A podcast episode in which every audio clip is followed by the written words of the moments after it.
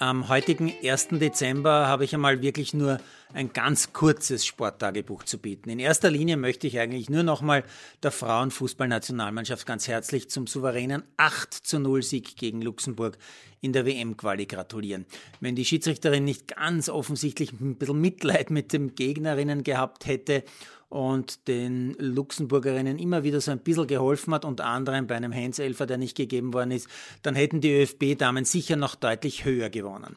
Ja, und auch das brutale Foul an Virginia Kirchberger und deren schwere Verletzung, nämlich ein Schien- und Wadenbeinbruch, war ganz sicher auch ein massiver Dämpfer. Und trotzdem waren die Österreicherinnen richtig gut äh, und haben gleich danach äh, auch zwei Tore gemacht. Also Hut ab vor dieser tollen Leistung. Ich habe extra jetzt noch einmal kurz nachgeschaut, weil ich nicht 100% sicher war und um nichts Falsches zu verbreiten, aber Österreichs hochgelobte Herrenfußballnationalmannschaft hat zuletzt gegen Luxemburg gerade einmal 3 zu 0 gewonnen. Nur so zum Nachdenken.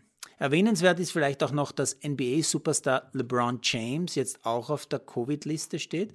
Es trifft aber auch ganz normale Menschen, etwa den Trainer der österreichischen Damen-Handball-Nationalmannschaft, der eigentlich mit seinem Team zur WM fahren hätte sollen und das jetzt nicht kann. Und aufgefallen ist mir auch noch, dass im Skiweltcup in Übersee schon wieder eine Absage wegen Schneefalls erfolgt ist, und zwar das zweite Training für die Damenabfahrt in Lake Louise. Tja, da ist der Winter wie das Virus. Er fragt nicht und richtet sich nicht nach wirtschaftlichen Wünschen. Ja, und ich wünsche mir morgen wieder ein paar spannende Sportereignisse. In jedem Fall werde ich wieder Biathlon aus Östersund schauen.